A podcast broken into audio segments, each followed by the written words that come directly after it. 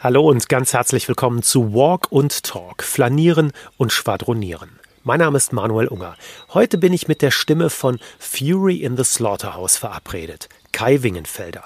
Gemeinsam mit seinem jüngeren Bruder Thorsten und vier Kumpels aus Hannover hat er 1986 die Band gegründet. In den 1990er Jahren haben sie und ihre Musik eine ganze Generation beim Erwachsenwerden begleitet.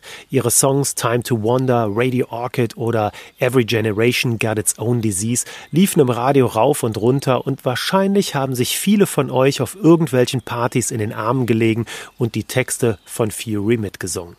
In den 2000er Jahren wurde es um einiges ruhiger um die Band. 2008 kam dann die Trennung. Vor allem im Studio gab es immer wieder Reibereien. 2017 konnten die Fans von Fury erstmals wieder Hoffnung schöpfen, dass es vielleicht doch mal wieder klappt. Damals hat die Band an drei Abenden die Arena in ihrer Heimatstadt mit jeweils über 12.000 Menschen ausverkauft. Dennoch hat es bis April 2021 gedauert, dass nach rund 13 Jahren ein neues Studioalbum von Fury in the Slaughterhouse erscheint. Das heißt Now. Mit Kai spreche ich über Now, das Hier und Jetzt, aber natürlich möchte ich auch in die Vergangenheit abtauchen, um zu verstehen, warum eine so erfolgreiche Band auf einmal nicht mehr gemeinsam funktioniert. Wir treffen uns nicht in Hannover oder seiner jetzigen Heimat in der Nähe von Schleswig, sondern in Köln. Denn hier bin ich abends auch mit der gesamten Band verabredet. Da gucken wir uns den Mitschnitt ihres ersten Auftritts mit den Songs des neuen Albums an, den sie für den WDR Rockpalast gespielt haben. Leider immer noch ohne ihre Fans. Und diese wirklich tolle Sendung, die findet ihr auch nach wie vor im Netz bei YouTube oder auf rockpalast.de. Jetzt aber erstmal viel Spaß mit Walk und Talk flanieren und schwadronieren mit Kai Wingenfelder. Ich freue mich sehr, lieber Kai, dass wir beide durch Köln spazieren gehen. Also ist ja. natürlich nicht deine Heimatstadt, aber, aber äh, was verbindest du mit Köln? Was ich habe gewohnt. Äh, ja, guck mal, siehst du. Also, wo hast du gewohnt in, in Köln? Ja, ich habe in Ehrenfeld gewohnt für zwei Jahre und dann bin ich mit meinem Bruder, äh, meiner damaligen Frau und seiner Freundin, oder dann, dann auch Frau, ähm, rausgezogen in die Voreifel. Warum in die warst Nähe du denn überhaupt erstmal hier? Weil ich meine, Die Liebe hat mich hierhin verschlagen. Ja, gut. Wie so das oft. war so. Ich habe eine Kölnerin geheiratet.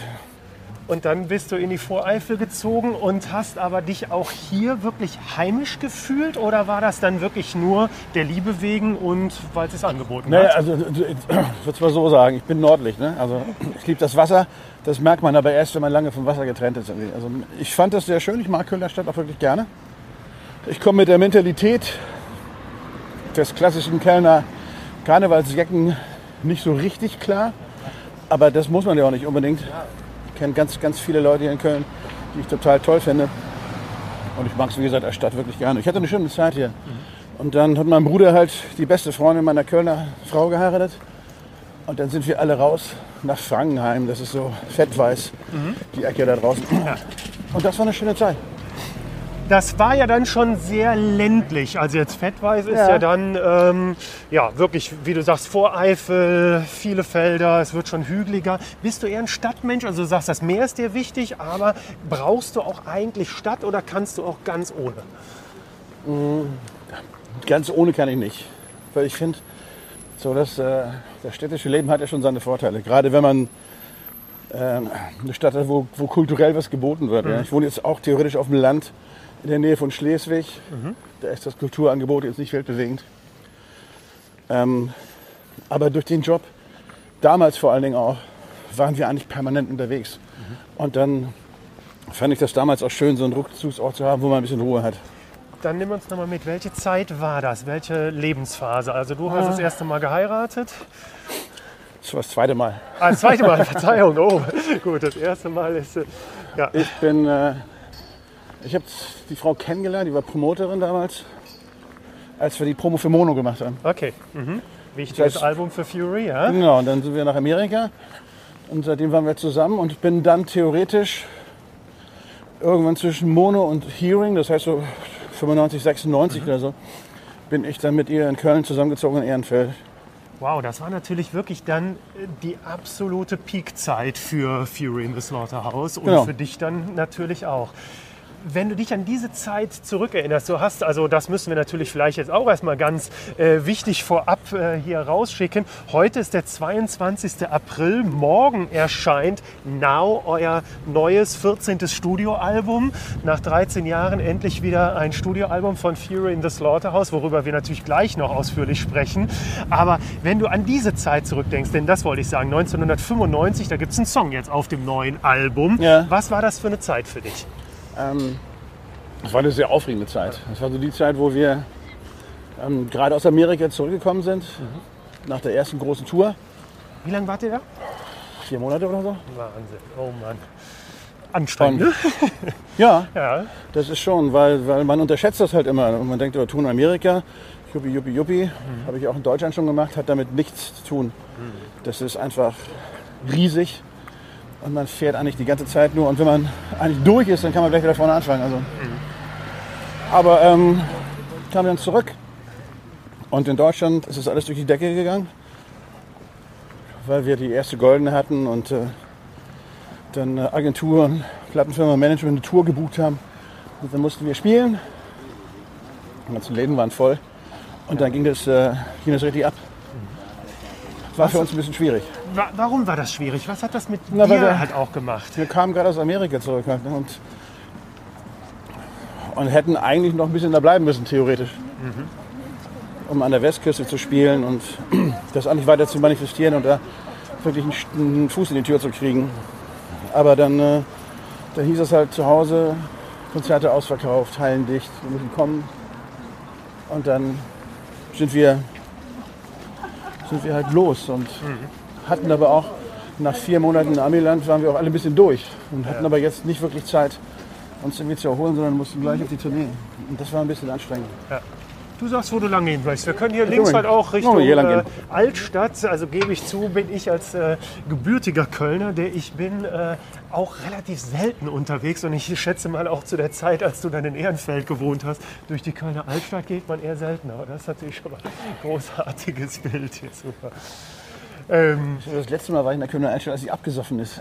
Oh, zum Hochwasser, okay. Ja, genau. Einfach mal zum Gucken, wie es dann hier aussah. Ja, Genau. da stand hier wirklich alles äh, wirklich unter Wasser. Und hier ist sogar noch ein äh, Musikerladen mit äh, Cajons und Percussion. Ja, Instrumente werden ja dank Corona momentan relativ viel verkauft.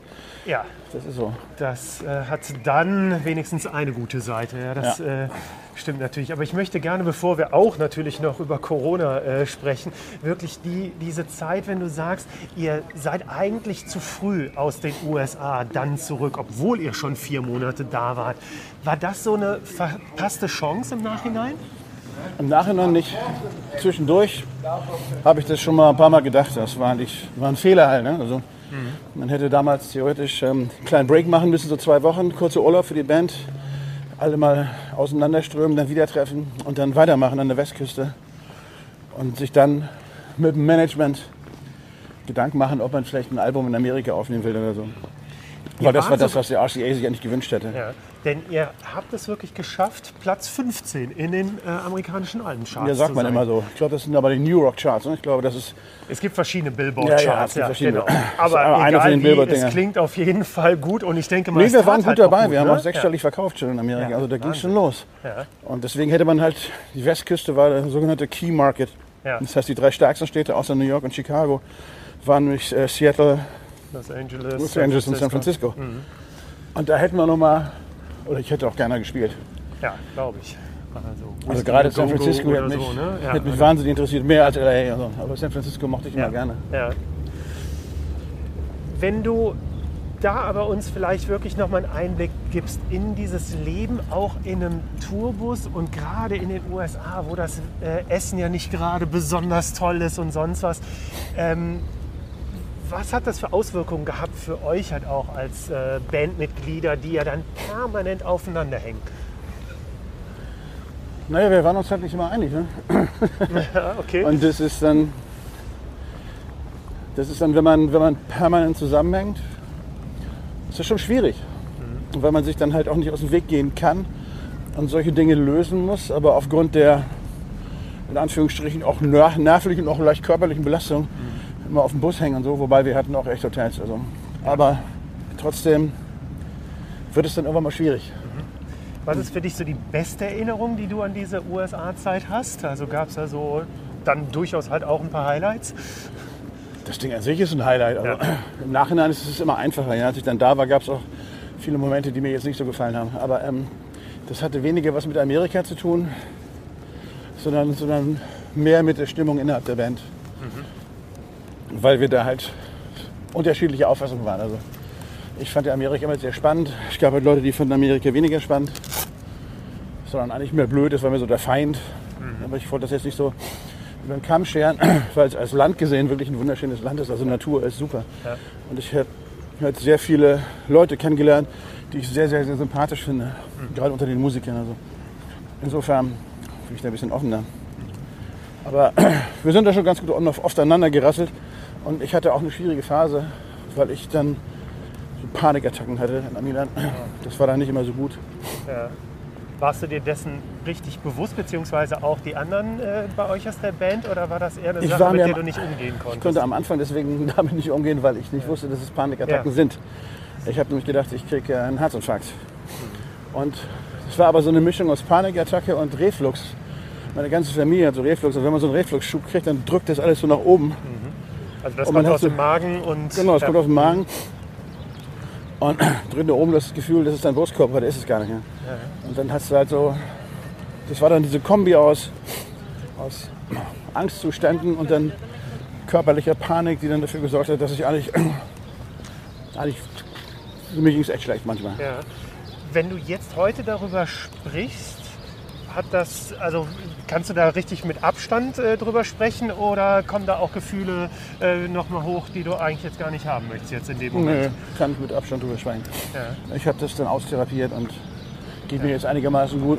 ganz, ganz, ganz selten in ganz extremen Stresssituationen oder so habe ich nur mal so ein Gefühl wie, ich habe keinen Bock aufzustehen oder äh, so eine Art Panikattacke, aber so eine richtige Panikattacke habe ich eigentlich nicht mehr. Das ist vorbei. Da habe ich, glaube ich, ganz gut im Griff. Dann kamt ihr also zurück nach Deutschland und hier, wie gesagt, Hallen voll und äh, alle wollten Fury sehen und mit ihnen sprechen und äh, ja, richtiges Popstar-Leben. War das das, von dem du immer eigentlich geträumt hast? War das so ein Ziel, auf das du auch hingearbeitet hast? Nö. Nee, ich, ich weiß jetzt gar nicht, was das richtige Popstar-Leben ist. Ähm, wir waren bekannt, aber ähm, das Motto von Christoph hieß ja immer, lieber wohlhabend und bekannt anstatt reich und berühmt, Ja. was ich echt ein sehr gutes Motto finde. In dem Moment, wo die Leute mich anfangen, so an dir rumzuzerren oder so eine Distanzlosigkeit zu haben, da ist das unangenehm, Ja. finde ich persönlich. Ja. Und bei uns war das halt, es liegt auch an unserem Publikum, weil wir haben ein super Publikum, war das nie ein Programm oder nie ein Problem. Und deswegen war das eigentlich alles stressfrei. Also wir waren auf Tour und wenn wir fertig waren mit Tour, dann waren wir entweder im, im Studio und haben ein Album aufgenommen oder ich war halt zu Hause. Und äh, in Frankenheim, da gab es einen Bauer und da haben mein Bruder und ich mein Kalb geboren. Das war so. Also es war mir so diese Variante, deswegen waren wir auch da draußen. Wenn ich jetzt, glaube ich, in Köln gewohnt hätte, dann hätte das vielleicht ein bisschen anders ausgesehen. Aber das wollte ich ja nicht. Ja, jetzt äh, flanieren wir wirklich hier gerade am Rhein entlang. Blauer Himmel, Mitte April, ein bisschen frisch, aber wirklich sehr schön. Äh, die meisten Leute laufen mit, mit Maske rum. Es ist leider mitten äh, zu Zeiten der, der Pandemie. Aber und jetzt sind wir auch noch unter der Hohenzollernbrücke und über uns äh, fahren die Züge entlang. Wie erlebst du aktuell das Jahr 2021 und jetzt wirklich dieses neue Album vor der Brust zu haben oder mit Freuden halt es rauszubringen? Zwei unterschiedliche Antworten. Ähm, Ja. ähm, das, das Jahr erlebe ich mit einer gnadenlosen Bremse. Also, und zwar, man fühlt sich so komplett hilflos ausgebrannt und mittlerweile aufgrund der Länge dieses Zustandes auch schon so ein bisschen dünnhäutig. Weil ich zu Hause auch zwei Kinder habe, die in der Pubertät sind und so und dann ihre Freunde nicht sehen können, Homeschooling machen müssen. Das heißt, dass, wenn ich zu Hause bin, was ich ja momentan viel bin, ist das jetzt auch nicht immer ein schöner Zustand, sondern der ist auch dann schon problembehaftet aufgrund der Corona-Situation. Das Album wiederum erfüllt mich wirklich mit, mit Freude. Ich bin echt sehr glücklich mit dem Album. Die ganze Band ist glücklich mit dem Album. Also Familie 2 geht es eigentlich gut. Ist das für dich ein kleines Wunder, dass ihr wirklich jetzt nochmal nach 13 Jahren so ein ja, neues Meisterwerk hingelegt habt? Ja, wenn du schon sagst Meisterwerk, dann muss ich sagen Wunder, oder? Wollte mal den roten Teppich ausrollen, ja? ähm, es ist schön. Also es freut uns echt sehr, weil wir wussten ja am Anfang nicht, worauf wir uns einlassen. Und es war ja nicht klar, dass wir, dass wir so viel Spaß haben werden und dass wir hinterher alle eine Platte machen, von der wir sagen, die ist total gut, da ist nicht ein Stück drauf, was wir nicht mögen. Und wir haben irgendwie die so gemacht, wie wir uns das vorgestellt haben. Alles, äh, alles richtig gemacht, sind alle glücklich und vor allen Dingen sagen alle anderen auch, die ist gut. Also das ist dann schon, wenn man da 35 Jahre zu braucht, ein bisschen schwierig, aber trotzdem sind wir echt happy. Und haben das erste Mal, glaube ich, in einem Interview gesagt, das ist die beste Platte, die wir je gemacht haben. Weil das ist ja der Standardspruch, den man normalerweise Genau, aber den, haben wir, noch, den haben wir, noch, nie, haben wir noch nie gerissen. Jetzt haben wir ihn gemacht, das ist die beste Platte, die wir je gemacht haben. Aber das ist so, weil wir, glaube ich, noch nie so viel Spaß bei so einem Album hatten. Und wirklich noch nie hinterher da standen und gesagt haben, super. Mitverantwortlich für den Spaß, was ich im Vorfeld gehört und gelesen und von euch schon gehört habe, war Vincent Sorg, der Produzent des Albums, der wunderschön im Münsterland äh, ähm, in der Countryside sein, sein Studio hat. Genau. Ähm, war er wirklich ganz ausschlaggebend, also schon fast sowas wie ein siebtes Bandmitglied oder ist das zu hoch gegriffen? Nee, Vincent war für die Zeit der Produktion, immer wenn wir da waren, theoretisch wirklich ein siebtes Bandmitglied. Das war auch gut so. Weil dadurch war er total integriert und hatte auch die Freiheiten, ohne irgendwie groß nachzudenken, einfach zu sagen, was er wirklich denkt. Was total für den, wichtig für den kreativen Prozess war, fand ich. Also Diese Mischung aus, aus dem, was er kann und mag und dem, was wir können und mögen, war einfach, man nennt es glaube ich, Perfect Match. Und das war einfach gut. Er hat uns einfach die Angst am Anfang genommen, dass es in die Hose gehen kann, mit einem simplen Trick, der heißt, die Bereitschaft bei Musikern irgendwas gut zu finden, endet meistens nach vier bis fünf Tagen. Deswegen machen wir nicht länger. Und das bedingt, dass wir anders produziert haben als vorher. Wir haben ganze Songs immer aufgenommen.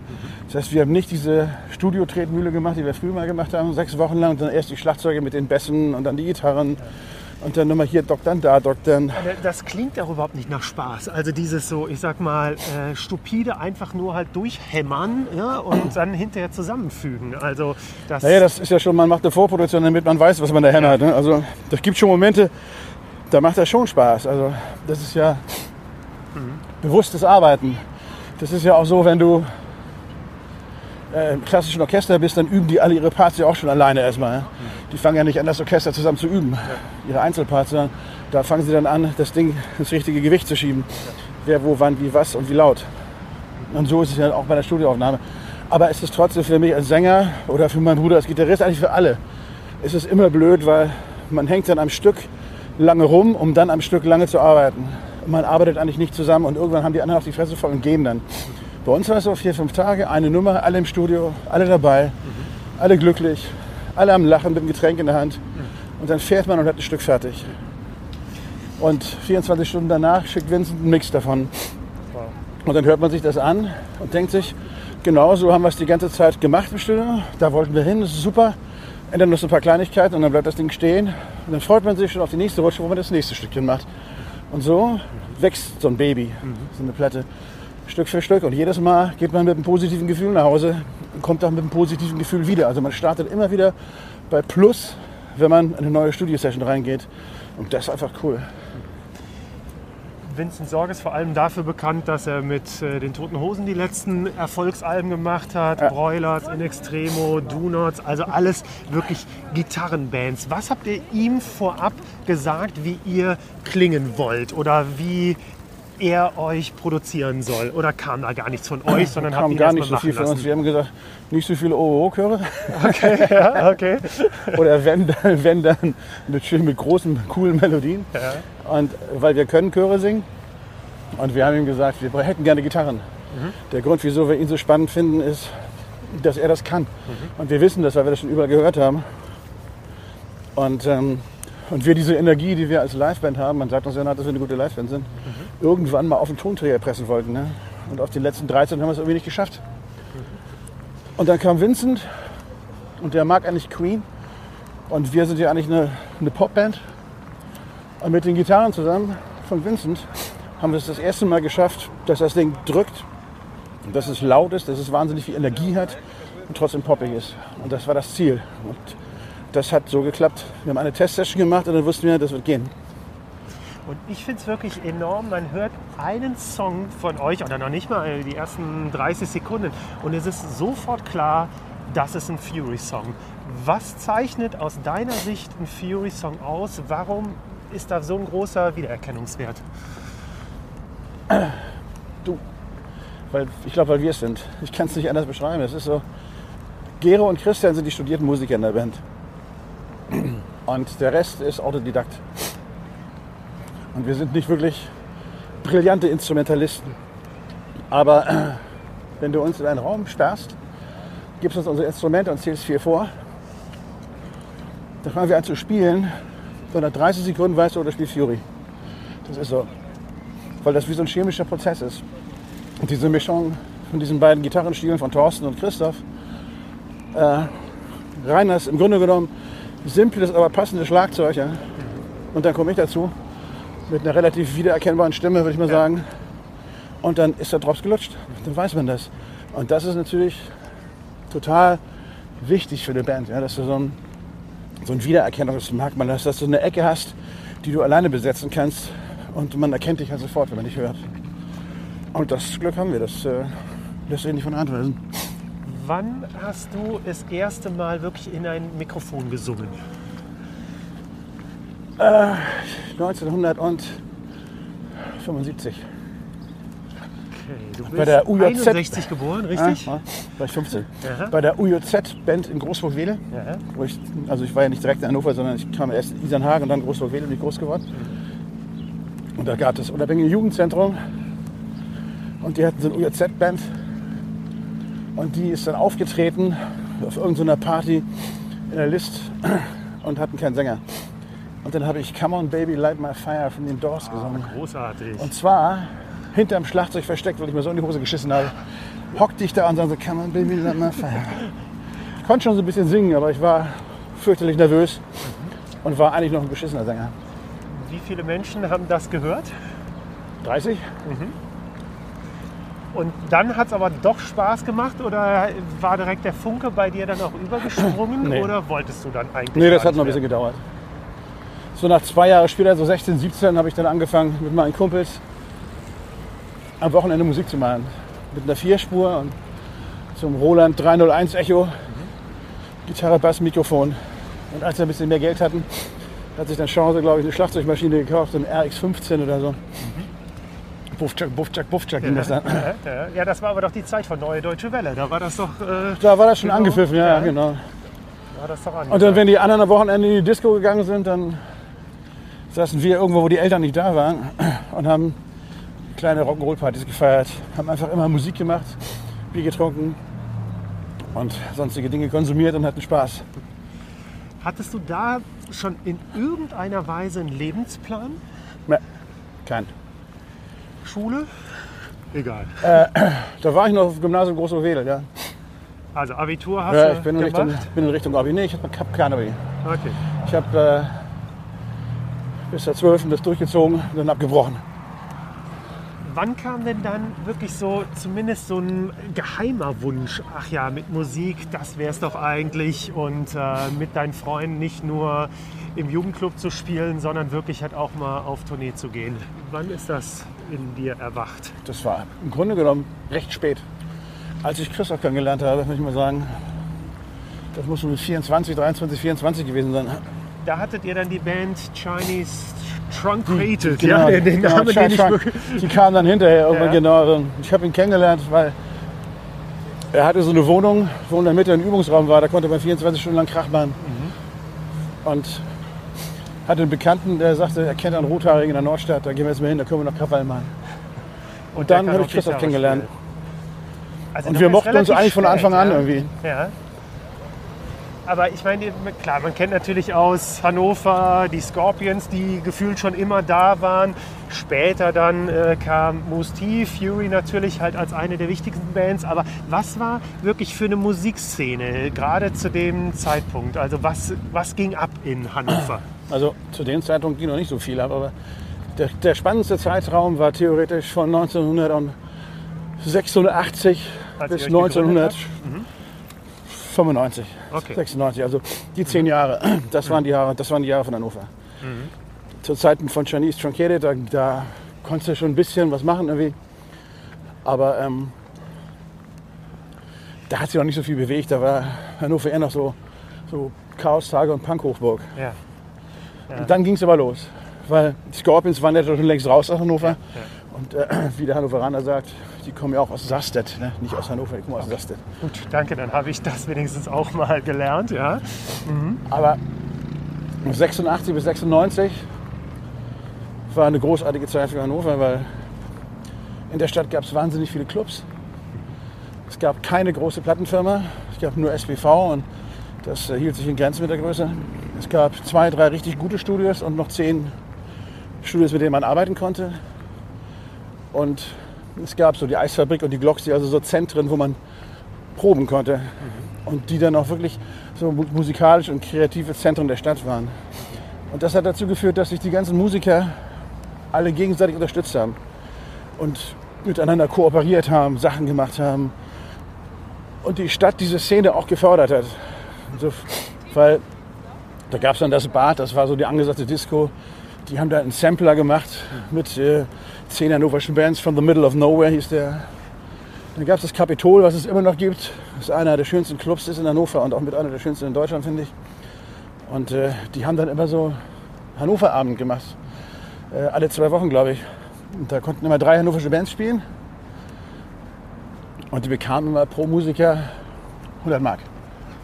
Das war für uns 600 Mark Gage damals, war super. Und davon konntest du eine Stunde spielen. Für die Brieftauben waren zu zweit, die haben nur 200 gekriegt. Natürlich hart. Stadt im Brieftauben, stimmt, die gab es ja auch noch. Ja, die waren direkt gegenüber bei uns Ja. im Probenraum. Also Ja. wir hatten theoretisch Probenraum Ecke an Ecke. Es war immer ein bisschen schwierig, wenn die Duschen gespielt haben und wir wollten Time to Wonder spielen, klappte das immer nicht so richtig. Schepperte ein bisschen von nebenan. Oh, ja. Aber Ja. die haben dann von uns zwei Pullen Korn geklaut, beziehungsweise wir haben es ihnen gegeben und haben es aufgenommen. Und wir kennen uns auch noch heute noch. Also es war einfach eine gute Truppe, alles. Und alle haben sich so zusammen weitergeholfen. Und das war echt schön.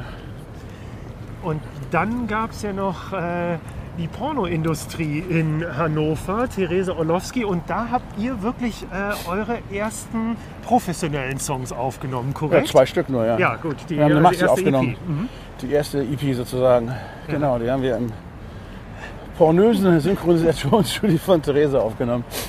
Weil und die halbe Musikszene hat da, wenn sie Geld brauchte, die Ruckelfilme synchronisiert.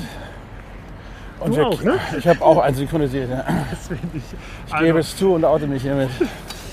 Ja, Und, ich finde ja ähm, so ein paar Geheimnisse, die ich war jung und brauchte das Geld. Ja. Was bekam man denn wirklich dafür? Weißt du das noch, was da die Gage Ich war? ich habe 300, 300 Mark gekriegt für den Abend. Ja. Das war viel Geld. Ja. Und äh, dafür musste ich eigentlich ein bisschen rumblubbern ne? und hier mal stöhnen und das war's. Also habe ich mir gedacht, komm, machst du, stehst nicht auf dem Cover drauf. Ich wollte gerade sagen, am Abstand, äh, Abspann war dein Name nicht zu lesen. Nein, nein. Deiner Musikerkarriere hat es Sonst nicht hätte ich mir irgendeinen schlechten Pornonamen gelesen. Toni Controletti oder keine Ahnung was. Nein, aber Aber was war das für ein Studio? Also wie sah das es war aus? ihr- Es ja. war ein, es ist ein Tonstudio, also wirklich einfach ein Tonstudio. Und zwar eins der best eingerichtetsten Tonstudios, was Hannover damals zu bieten hatte. Also es war High-Class. Sie hatten eine fette Amic Angela aus London, Mische, Mischpult, alles was man brauchte, bloß um dämliche Ruckelfilme zu synchronisieren. Also eigentlich totaler Schwachsinn. Und der Mensch, der das da aufgenommen hat und der da abends irgendwelche Sachen gemischt hat, war ein Gitarrist von einer hannoverschen Band und der hat uns aufgenommen. Und dann haben wir da One Good Reason to Go aufgenommen auf der A-Seite, auf der B-Seite.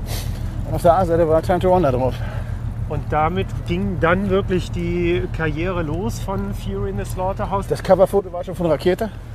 Ja, das finde ich ja ganz Ja, toll, den haben wir, haben wir vorher einfach angerufen und gefragt und ihm die Nummer geschickt. Und er hat gesagt, die super, er fotografiert uns umsonst. Und dann hat er es auch gemacht. Weil er euren Song gehört hat und den so gut fand? Oder? Genau. Also ich meine, Jim Und daraus Rakete ist eine lange Freundschaft entstanden. ja, war zu der Zeit natürlich wirklich eine der wichtigsten, nicht nur Fotografen, sondern halt auch Musikmanager, gerade in dieser NDW-Zeit. Ne? Ja. Also, und wie kriegt man seine Telefonnummer? Also war das, äh, hattet ihr dann doch schon so gute Kontakte, dass ihr ihn einfach anrufen konntet? Der hatte ja die Fabrik gehabt in Berlin.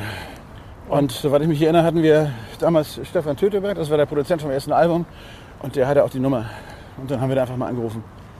Wie war da das erste Zusammentreffen, als ihr ihn äh, dann das erste Mal, ja, dass ihr euch Wir sehr ehrfürchtig und er wie immer, glaube ich. Wir sind nach Berlin gefahren und dann hat er uns ein bisschen über die Gleise gejagt, das Foto gemacht, uns ein paar ehrfürchtige Stories erzählt, im Kaffee einstellen, noch einen Kaffee getrunken und sonst und dann sind wir wieder nach Hause gefahren. War relativ knapp.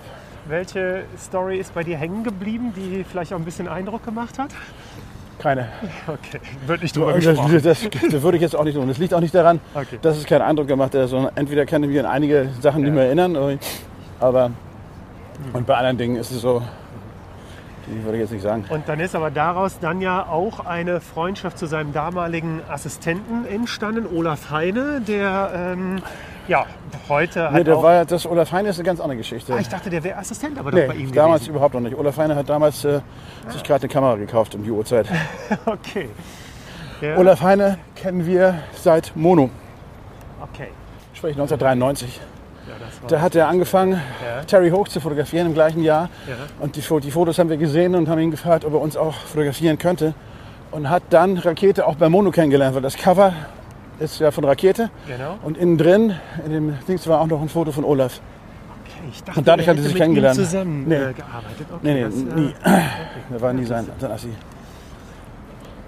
Also man muss wirklich sagen, gerade natürlich vor allem dann Mono, das Album, was dann wirklich auch ein, ein Riesenerfolg war. Ähm, es ging eigentlich erstmal nur nach oben.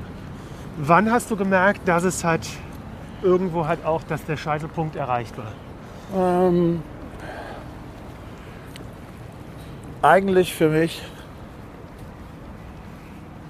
die erste Senke gab es nach Brilliant Thieves. Und zwar war die eigentlich nicht da, aber wir haben sie uns selber bereitet. Weil im Grunde genommen haben wir da eine Entscheidung getroffen, die wir mittlerweile auch alle bereuen.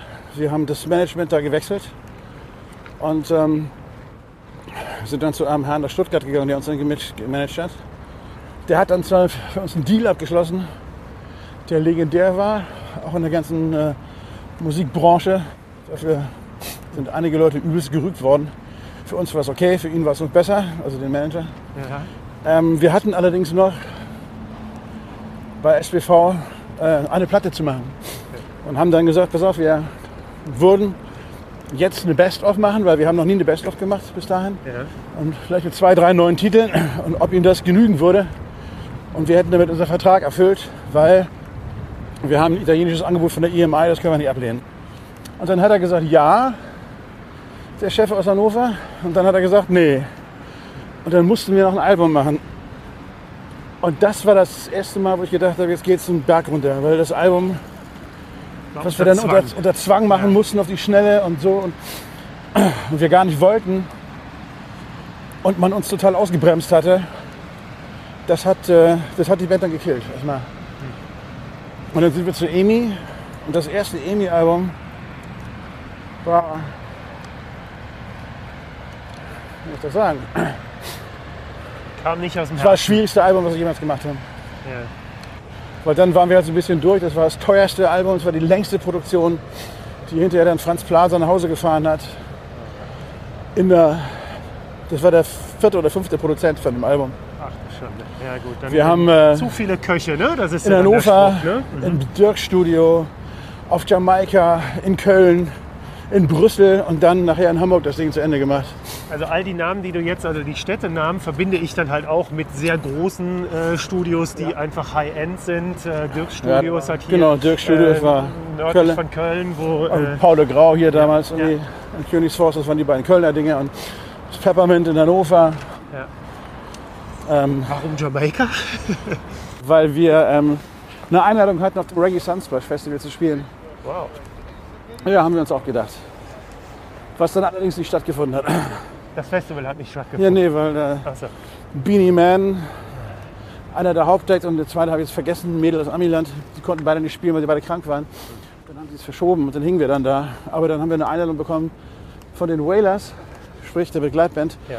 Originalbegleitband von Bob Marley, Richtig, zu seinem Todestag Wailer, Genau. in Ocho Rios zusammen ein Konzert zu spielen, weil wir gerade auf der Insel waren und die wussten das.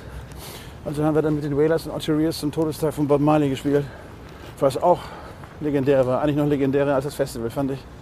Ja, ich meine, das sind natürlich dann jetzt wirklich die Geschichten, die du dann äh, deinem Sohn mal äh, erzählen kannst oder schon erzählt Mein hast. Sohn wird mich fragen, wer ist Bob Marley?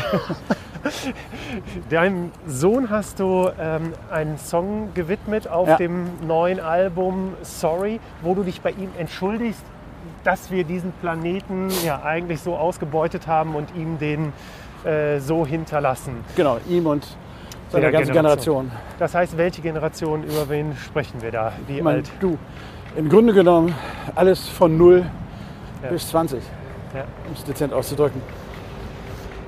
Wann hast du dir, oder beziehungsweise jetzt gehen wir nochmal wieder zu diesen Popstar-Zeiten halt zurück. Hast du dir irgendwann mal in den 90er Jahren schon Gedanken über Klimaschutz, über äh, Natur, außer dass du gerne in der Natur gewohnt hast, ähm, wirklich Gedanken gemacht? Oder wann kam dieses Bewusstsein auch bei dir hoch, dass du jetzt heute natürlich halt einen Song äh, drüber Ja, schreibst? ich stand damals, glaube ich, schon in Brockdorf mit in der Reihe, Ja. als ich mit dem Wasserwerfer kam. Ich war relativ früh so ein bisschen infiltriert. Ach, das kam, glaube ich, auch durch das Jugendzentrum. Weil das war, das war auch sehr politisch geprägt, das Jugendzentrum. Ich bin dann irgendwie mit 16 bei den Jusos eingetreten. War dann da auch Juso-Vorsitzender und mit 16 im Gemeinderat, weil der Chef der Jusos wird automatisch im Gemeinderat in so kleinen Kreisdingern. Und bei Amnesty habe das dann irgendwann wieder abgebrochen, weil ich irgendwie nicht erkennen konnte, dass ich da irgendwas bewegen kann und habe mir gedacht, dann muss ich das auch nicht machen.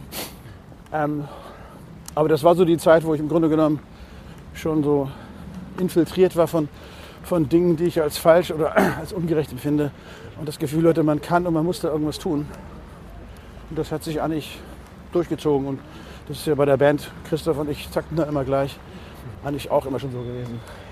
Also das finde ich jetzt zum Beispiel großartig. Das äh, liest man zum Beispiel bei Wikipedia äh, nicht über dich und ich habe es bislang jetzt halt auch noch nirgends äh, gehört, dass du äh, wirklich früher bei den Jusos warst Ja. und politisch aktiv warst als, Ja. als junger Mensch.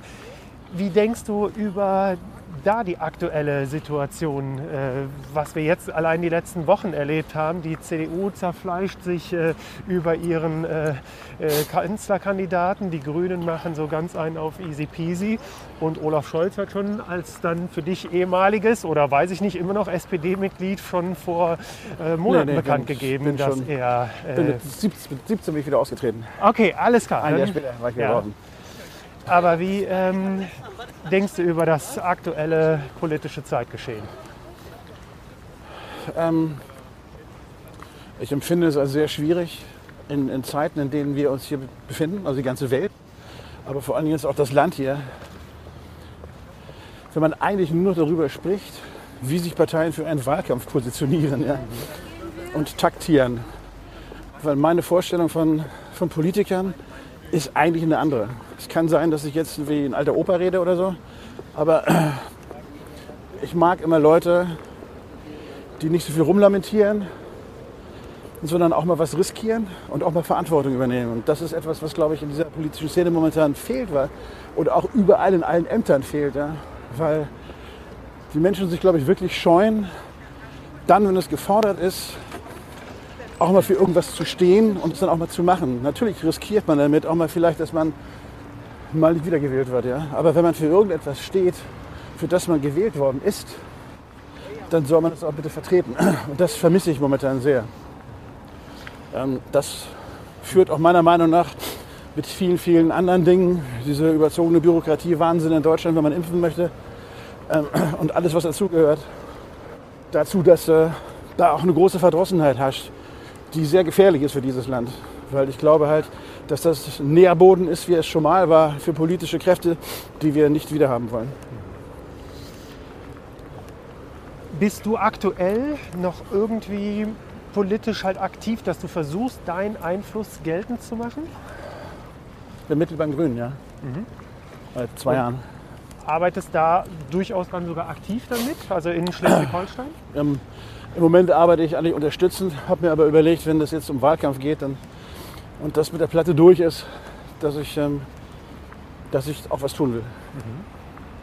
Kannst Weil du ich sehe einfach eine Chance, dass, dass ich sehe einfach eine Chance, dass, äh, dass man vielleicht eine Position erreichen kann, in der man wirklich was verändern kann. Und wenn ich dabei helfen kann, dann werde ich das gerne tun. Das heißt, du bist auch Fan von Annalena Baerbock oder hättest du lieber Robert Habeck gesehen, um da deine persönliche Das ist, Meinung das noch ist, das zu ist eine schwierige Frage. Ja. Die taktieren ja auch, sind ja auch nur Menschen. Also die müssen ja auch gucken, irgendwie, wie haben sie die größte Chance. Wichtig ist, dass beide eine politische Linie vertreten, mit der ich mich sehr anfreunden kann. Und der eine oder der andere jetzt Kanzler wird, da kann ich jetzt weit aus dem Fenster lehnen. Aber ganz ehrlich gesagt, ich kenne Robert ein bisschen, also wir kennen uns persönlich. Er ist ja auch äh, Norddeutscher und äh, Genau, zum Beispiel ja. halt großer äh, Holstein-Kiel-Fan, äh, was Handball angeht. Ne?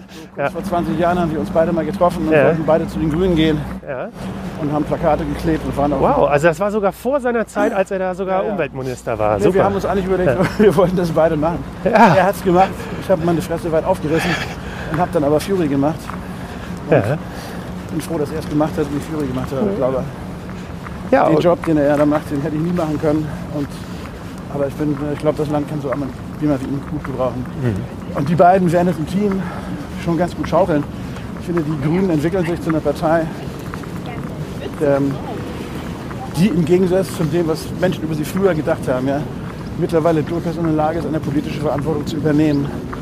Ich glaube auch, dass es, äh, dass es wichtig ist, dass wir mal ein bisschen frische, frischen Wind in diese Art von Politik bekommen, die momentan dieses Land regiert, um einfach den Fragen, die die Zeit, in der wir uns befinden, äh, oder den Fragen gerecht zu werden. Kai, ganz herzlichen Dank für diesen Spaziergang und dass wir uns jetzt hinterher hier an den Rhein gesetzt haben. War wirklich sehr spannend. Alleine, dass du äh, guter Freund von äh, Robert Habeck bist. Äh, alleine, Würde jetzt, das ist übertrieben. Also, aber du kennst ihn gut und von, von ich habe ihn jetzt, ganz ich, früher seitdem her. wir zusammen die Plakate geklebt haben an der Ostseehalle in Kiel, Okay, nicht mehr habe ich ihn persönlich. persönlich nie mehr gesehen. Einmal haben wir so eine Veranstaltung bei mir zu Hause gemacht, die Art und Weise, das war so eine Art Kunstmesse. Da war er auch mit seiner Frau und die haben gelesen irgendwie, das weiß ich noch. Und bei uns zu Hause und seitdem habe ich ihn aber eigentlich auch nicht mehr gesehen. Wir haben mal geschrieben zwischenzeitlich und ich drücke ihm einfach nur die Daumen, weil ich finde ihn einen ganz feinen Kerl. Vielen herzlichen Dank für das Gespräch und den Nachmittag mit dir. Danke, Kai. Bitte, bitte. Ihr habt es gehört. Die letzten zwei Minuten klingt Walk und Talk leider nicht mehr so, wie ihr es von diesem Podcast gewöhnt seid. Ein Schraubgewinde an Kais Mikrofon hatte sich während des Spaziergangs gelöst und deshalb habt ihr zum Schluss seine Stimme nur noch über mein Mikrofon gehört. Daher gibt es diese Schwankungen in der Lautstärke. Tja, wir hatten natürlich noch über einiges weitere Spannende gesprochen, aber ich wollte euch die schlechtere Qualität nicht länger zumuten. Allerdings diese Robert Habeck-Geschichte, die finde ich wirklich so klasse, dass die zumindest nicht untergehen sollte. An dieser Stelle möchte ich aber ausdrücklich darauf hinweisen, dass es nicht an den wunderbaren Track-E-Aufnahmegeräten von Tentacle Sync gelegen hat, dass diese Folge hier nicht in der gewohnten Audioqualität zu Ende geführt werden konnte. Es lag an mir. Ich habe leider nur nicht diese Schraubverbindung überprüft und dadurch konnte sich dann das Mikrofonkabel lösen. Sehr schade. Vielen Dank an euch fürs Zuhören und ich verspreche euch, die nächste Ausgabe Walk und Talk, Flanieren und Schwadronieren, die kommt schon sehr bald. Da bin ich mit Wolfgang Niedecken unterwegs. Der ist ja vor gar nicht allzu langer Zeit 70 Jahre alt geworden und vorher werde ich die Technik auf jeden Fall doppelt und dreifach checken. Ganz herzlichen Dank an Kai Wingenfelder. Wirklich tolles Album, extrem nette Band und auch da möchte ich euch nochmal die Rockpalast-Sendung ans Herz legen. Das hat richtig Spaß gemacht, mit den Jungs die Offstage-Produktion zu gucken und mit den Herren auf das neue Album anzustoßen. Findet ihr auf YouTube und natürlich auch auf rockpalast.de. Mein Name ist Manuel Unger. Mich gibt es auch auf Instagram und Facebook. Und natürlich freue ich mich darüber, wenn ihr diesen Podcast weiterempfehlt. Bis bald.